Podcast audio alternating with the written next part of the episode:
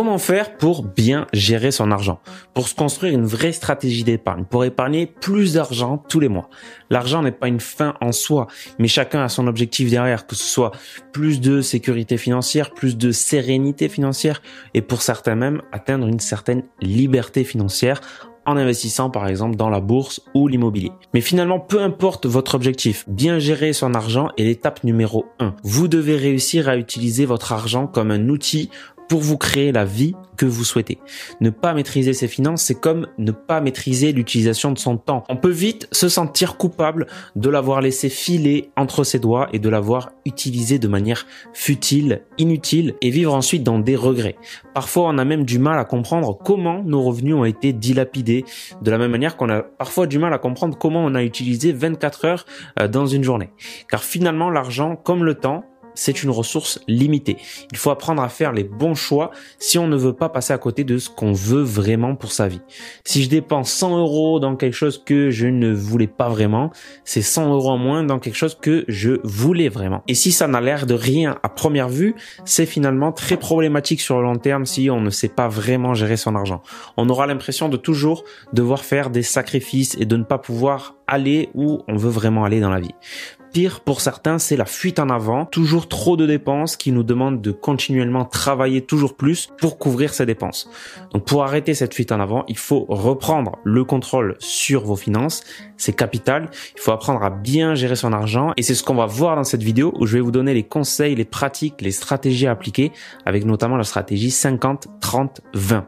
Donc si vous souhaitez améliorer la gestion de votre argent ou si vous sentez ne pas avoir totalement le contrôle sur vos finances, regardez bien cette vidéo, elle va énormément vous aider je pense. On va voir comment faire en six étapes. Étape 1, la priorité absolue, assurer ses arrières. C'est la première chose à faire avant toute autre chose quand on parle de gestion de finances personnelles assurer ses arrières pour ne pas se retrouver dans des dettes ou dans une situation très délicate financièrement que je ne souhaite à personne. Concrètement, la première chose à faire, c'est de se créer un matelas de sécurité d'environ 3 à 6 mois de dépenses de côté. On appelle souvent euh, cela l'épargne de précaution ou l'épargne de sécurité.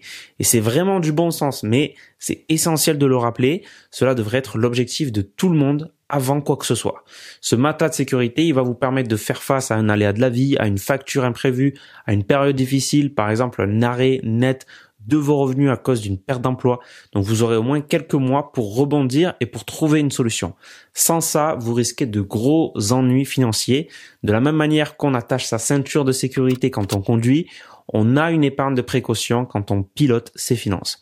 Et en plus de cette épargne de précaution, Assurer ses arrières, ça veut aussi dire s'assurer avec des assurances. Assurer sa voiture, son logement, sa santé, etc. Sans ça, vous vous exposez aussi à d'énormes risques financiers. C'est aussi du bon sens, mais c'est très important de le rappeler.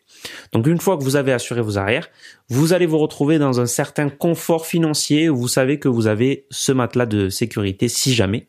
Et là, le gros piège serait d'en rester là. Il va falloir passer à la vitesse supérieure et on va voir comment faire avec l'étape numéro 2. Étape 2, sans le pourquoi, vous ne pourrez pas épargner beaucoup. Rien ne marche mieux pour éduquer ses enfants que de leur faire comprendre pourquoi en profondeur il faut qu'ils fassent telle chose et en quoi c'est important pour eux. La même chose est vraie pour nos finances. Si vous ne savez pas pourquoi vous mettez de côté tous les mois, soyez-en sûr, vous n'allez pas le faire ou alors très peu. Pour beaucoup aujourd'hui, le pourquoi, c'est être plus serein vis-à-vis de ses finances, avoir moins de stress par rapport à l'argent. Pour d'autres, c'est carrément changer de vie, vivre de sa passion, prendre sa retraite anticipée, etc. Si vous n'avez pas réellement d'objectif financier aujourd'hui, je peux vous assurer qu'autour de moi, lorsque les gens comprennent la puissance de l'investissement, la puissance des intérêts composés, la puissance d'une bonne gestion financière, c'est à partir de ce moment-là où ils se mettent à reprendre le contrôle de leurs finances. Beaucoup pensent qu'il faut des milliers d'euros pour commencer à gagner en bourse, par exemple, ou qu'il faille un doctorat en finance. Rien n'est plus faux. Il faut certes des connaissances pour pas faire n'importe quoi. Mais sinon, il suffit d'une connexion Internet aujourd'hui et de 10 euros seulement pour commencer à investir. C'est pourquoi je pense que si vous souhaitez vraiment apprendre à mieux épargner et à épargner plus, un très bon conseil est de vous renseigner sur la puissance de l'investissement et des intérêts composés. Vous verrez que ça peut radicalement changer votre approche vis-à-vis -vis de l'argent et vous n'allez plus jamais voir vos dépenses de la même manière.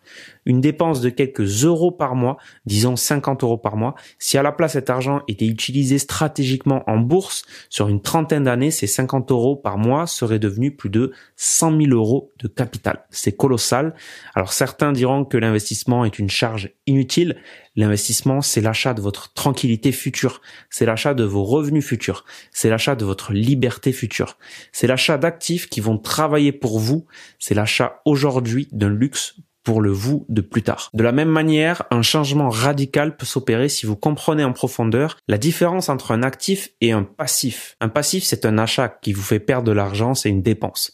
C'est par exemple euh, lorsque vous achetez des cigarettes ou une nouvelle paire de baskets. Pour acheter des passifs, vous devez travailler. Un actif, lui, est un investissement qui va ensuite vous rapporter de l'argent.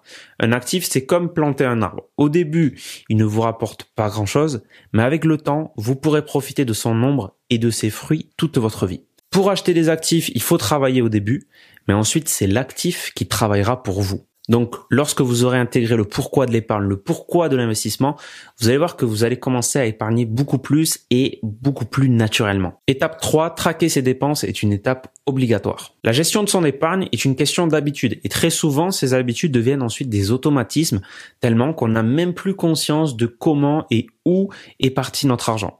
La solution à ça, c'est de traquer ses dépenses au moins pendant un mois pour en être réellement conscient. Donc, à la fin de ce mois-ci, essayez, regardez vos dépenses, analysez-les. Je vous dis simplement d'ouvrir l'application de votre banque qui va vous mâcher tout le travail, ou bien l'application Banking qui permet d'agréger tous vos comptes, et ensuite d'analyser chaque dépense une à une au cours du mois. Grâce à ça, vous allez déjà sûrement trouver des dépenses que vous ne vouliez pas vraiment ou des abonnements que vous n'utilisez même plus. Et ensuite, l'analyse de vos dépenses, ça va vous donner vraiment matière à optimiser, ne serait-ce qu'épargner quelques dizaines d'euros en plus par mois qui, vous le savez, sur le long terme et bien investis, peuvent représenter des sommes conséquentes pour toutes les dépenses qui ne sont pas nécessaires à première vue. Donc, je ne parle pas de votre facture d'eau ou votre facture d'électricité, mais de tous vos achats qui sont non nécessaires. Une bonne analyse de ces dépenses doit reposer sur un framework de décision. Selon Daniel Pink, dans le livre La vérité sur ceux qui nous motivent, L'auteur explique qu'une vraie motivation saine et une vraie satisfaction d'un être humain passe soit par l'augmentation de notre autonomie, de notre liberté, soit par l'augmentation de notre maîtrise, de nos connaissances, de nos compétences, soit par une finalité, un sens aux choses. Ces mêmes éléments de motivation et de satisfaction peuvent servir de filtre pour décider de nos dépenses. Par exemple, si vous achetez un café par jour à la machine. À première vue, ça peut sembler inutile. Beaucoup diront d'ailleurs de couper cette dépense.